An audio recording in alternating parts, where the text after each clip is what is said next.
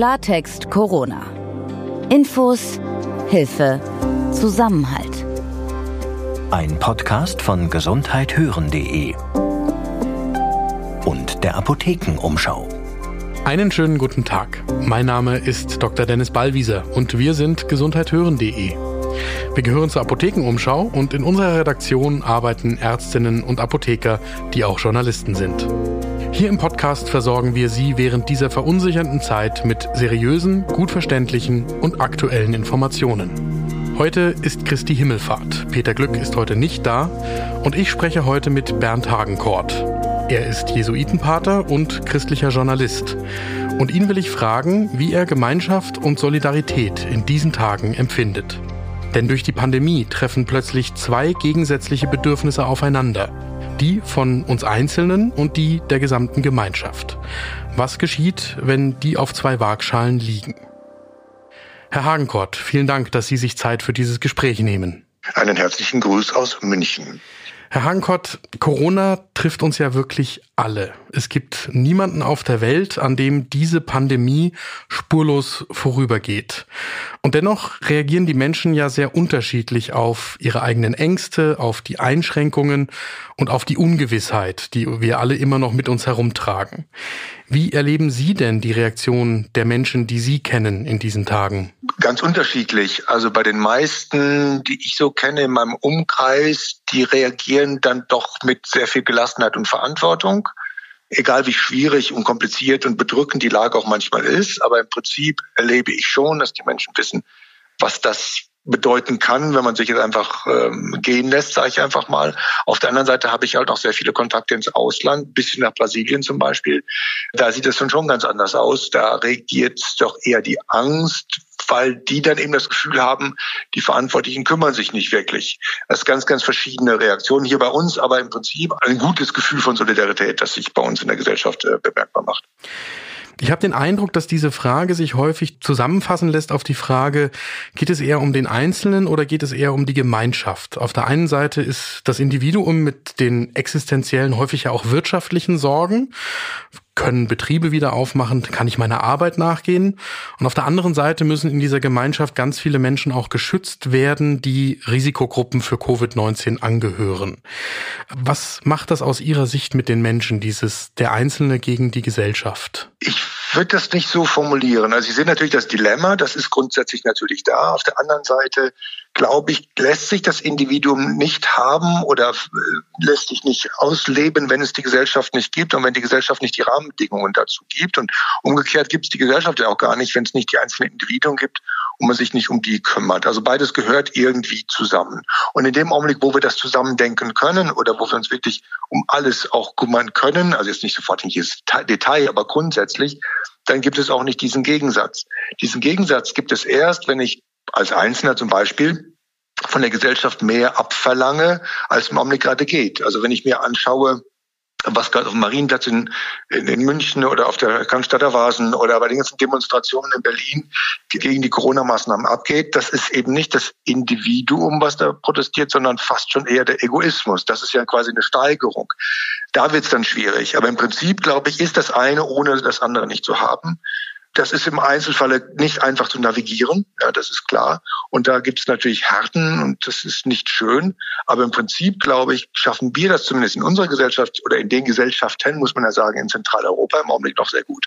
Was kann ich denn tun für mich in meinem ganz privaten Umfeld, damit ich diese Abwägung für mich hinbekomme? Gibt es da Tipps aus Ihrer Erfahrung, die einem helfen können? Weil es geht ja auch in dem kirchlichen Kontext, in dem Sie sich bewegen, häufig darum, eben die Interessen eines Individuums gegen die Interessen der Gemeinschaft abzuwägen. Zwei Antworten. Zum einen das Bauchgefühl und zum anderen mit anderen reden. Also es sind sehr hausbackene Regeln, aber meine Erfahrung ist, dass wir vom Bauchgefühl her eigentlich ein sehr gutes Gespür davon haben, was gut ist und was nicht gut ist. Wir reden uns das manchmal ein und dann verschwimmt das dann aber. wir haben so ein Bauchgefühl für, das ist richtig und das ist nicht richtig. Das kann man schärfen, das kann man pflegen und das kann man eben dadurch pflegen, dass man mit anderen Leuten redet. Sag mal, wie macht ihr das denn was findet ihr? Also dass wir nicht nur auf uns alleine gestellt sind in Lösungsversuchen, die wir gerade haben, sondern mit Leuten reden, Die entweder in einer ähnlichen Situation sind oder in einer ganz anderen Situation sind und sagt, hör mal, pass mal auf, ich habe folgendes Problem. Wie siehst denn du das? Also ich glaube, das sind so zwei Dinge, die helfen tatsächlich, dass wir da durchkommen. Das ist ja auch der gemeinschaftliche Aspekt, dass ich das nicht alleine durchtragen muss, sondern mich fragen kann, wie können wir uns eigentlich helfen, die Welt zu sehen, die Situation zu sehen, die Lösungsmodelle zu sehen und nicht nur auf uns alleine gestellt sind. Das, glaube ich, ist, sind ganz, ganz wichtige Strategien. Das ist noch nicht der Lösungsvorschlag, so und so geht das, aber ich glaube, den gibt's so in dieser Situation auch nicht, weil die Situation der einzelnen Menschen, der Familien, der Betriebe auch ganz verschiedene sind.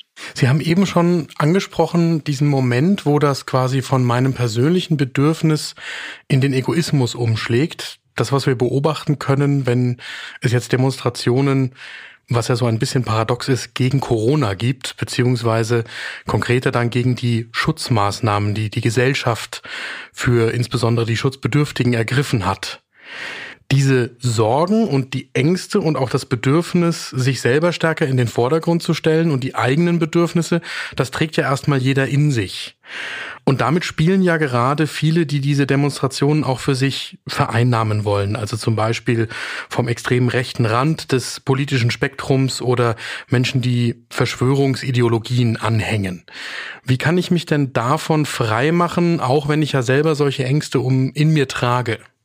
Ja, erstmal hilft es natürlich, sich dieser Ängste bewusst zu werden und auch darüber zu sprechen. Dann haben die schon gleich weniger Kraft und Macht über mich. Da hilft es auch wirklich mit Leuten zu reden und über die eigenen Sorgen auch zu reden. Da braucht man einfach Menschen, mit denen man sich unterhalten kann, die einen nicht sofort wieder verstärken in der Echokammer. Ja, ja, ist vollkommen recht, alles fürchterlich schlimm, sondern die haben helfen, auch eine Perspektive zu gewinnen. Also habe ich Freunde, habe ich Familie, habe ich Leute um mich herum, mit denen ich reden kann und die auch mal sagen, du spinnst wohl, ohne dass ich die gleich aus dem Haus werfe. So, das ist das eine. Das andere ist, es gibt schon auch die Einsicht, wir Menschen sind Herdentiere, wir sind Mensch, wir, wir hängen voneinander ab, wir sind nicht Einzelwesen. Also was, wenn ich, wenn ich anschaue, das, was als die neuen Rechten gilt, äh, die sind ja auch weder neu noch wirklich recht, sondern sind eher ziemlich destruktiv weil die wollen ja, also dieser Nationalismus ist ja eigentlich nur so ein Egoismus. Ja, jeder soll kriegen, was er will und alle anderen, die was von mir wollen, sollen bitte draußen bleiben. Das ist ja letztlich sehr destruktiv. So geht's ja gar nicht weiter. Das, da braucht man nur bis drei zählen, um zu wissen, dass diese Taktik äh, spätestens bei der nächsten Straßenkreuzung endet. Das funktioniert so nicht. Also da ist auch schon mit Einsicht gefragt, da ist Bildung gefragt. Werden wir staatsbürgerlich gebildet? Werden wir religiös gebildet, denn diese Einsicht gibt es ja auch in der Religion. Auch da gibt es ja sehr starke Tendenzen oder, oder sehr laute zumindest, wenn auch nicht stark, aber laute Tendenzen, die sehr egoistisch daherkommen und meinen, jetzt wieder die Welt erklären zu müssen. Da müssen wir ganz klar sagen, nee, tut mir leid, Leute, so funktioniert die Welt eben nicht. Wir sind vernetzt. Wir sind, wenn in Wuhan etwas ausbricht, dann haben wir das zwei Monate später, haben wir das halt hier in München, Düsseldorf und Hamburg und Berlin und auch auf dem Land. Also es ist eben nicht mehr trennbar voneinander. Es braucht kluge Lösungen und das Einschränken funktioniert eben nicht. Ich höre da aber auch heraus, es geht auch aus Ihrer Perspektive nicht darum, mit diesen Menschen über verquere Theorien zu diskutieren und irgendwie dafür Gehör zu schaffen, wo eigentlich der gesellschaftliche Konsens ist, das ist Quatsch, sondern auch deutlich zu sagen, das sind die Gegebenheiten, das wissen wir, das ist so. Und jetzt lasst uns darüber reden, wie wir mit euren begründeten Ängsten umgehen können, wie wir euch die nehmen können. Ja, also Ängste sind ja da. Die, die, braucht man gar nicht begründen. Angst ist eine Angst. Also die unbegründeten Ängste gibt es ja nicht, weil die ist ja da. Das ist das Erste. Die muss ich auch ernst nehmen. Das ist richtig. Und mit jedem einzelnen Menschen würde ich reden. Nicht immer und nicht dauernd und aber schon grundsätzlich äh, mit jedem reden. Nur muss ich nicht auch da so tun, als ob ich äh, solche verkrusen Theorien über Bill Gates oder 5G-Master oder das brauche ich nicht ernst nehmen. Die Menschen muss ich schon ernst nehmen. Ja, und das ist auch nicht nur religiös so, das ist in der ganzen Gesellschaft so. Wenn ich wirklich will, dass wir gemeinsam zu einem Konsens kommen und wir sind Staatsbürger, wir haben alle Wahlrecht, also sollten wir uns darüber unterhalten, was wollen wir eigentlich für eine Gesellschaft, was wollen wir eigentlich für einen Staat haben, dann muss ich mit anderen reden. Auch gerade mit denjenigen, die, wie ich meinen würde, eher destruktive Taktiken fahren. Also oder auf destruktive Taktiken reinfallen oder da ihre Besänftigung, ihre Angst finden, äh, muss ich mit denen reden. Das passiert ja auch leider im Internet immer weniger, weil es ja diese Blasen gibt, weil man sich da wunderschön selbst bestätigen dran äh, kann. Und die stellen sich dann eben auch bei irgendwelchen Veranstaltungen ans Mikro und verbreiten das alles. Aber mit den Leuten muss man reden. Das ist, glaube ich, die einzige Variante, da rauszukommen. Nur, dass ich mich jetzt hier ans Mikro setze und sage, das ist Quatsch, reicht eben auch nicht. Man muss schon mehr tun und das heißt eben reden, reden, reden. Wir haben ja jetzt in den vergangenen Wochen insbesondere auch äh, in der politischen Diskussion, da gab es das Schlagwort, dass die Krise die Zeit der Regierung ist, also der Exekutive, die dann einfach handelt und auch Fakten schaffen muss zum Schutze der Bevölkerung. Wir kommen ja jetzt in eine ganz lange Phase hinein, nach dem, was man jetzt medizinisch im Moment weiß die uns vermutlich noch bis Anfang oder Mitte nächsten Jahres begleiten wird, wo wir immer mit dieser Unsicherheit umgehen müssen. Und wenn ich jetzt das nehme, was Sie als ganz praktischen Tipp äh, uns mitgeben können, nämlich das Gespräch, das persönliche Gespräch zu suchen, die Diskussionen zu führen, dann kommen wir auch da in einen notwendigen Marathon hinein dass wir quasi eine wirklich gesellschaftliche Diskussion darüber führen, wie wir dauerhaft mit unseren Sorgen, Nöten, wirtschaftlichen Bedürfnissen, persönlichen Ängsten umgehen.